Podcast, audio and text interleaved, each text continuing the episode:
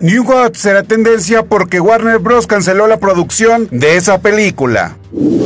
Los Yankees serán tendencia por el partido de derrota de los Yankees ante los Blue Jays en el Open Day de la MLB.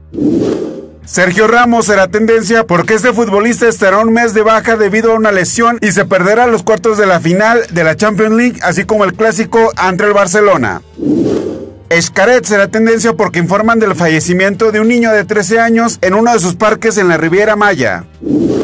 Black Adam será tendencia porque ya se ha revelado la fecha de estreno de dicha película.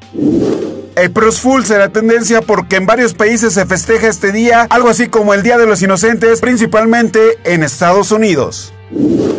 Todo esto es lo que será tendencia el día de mañana.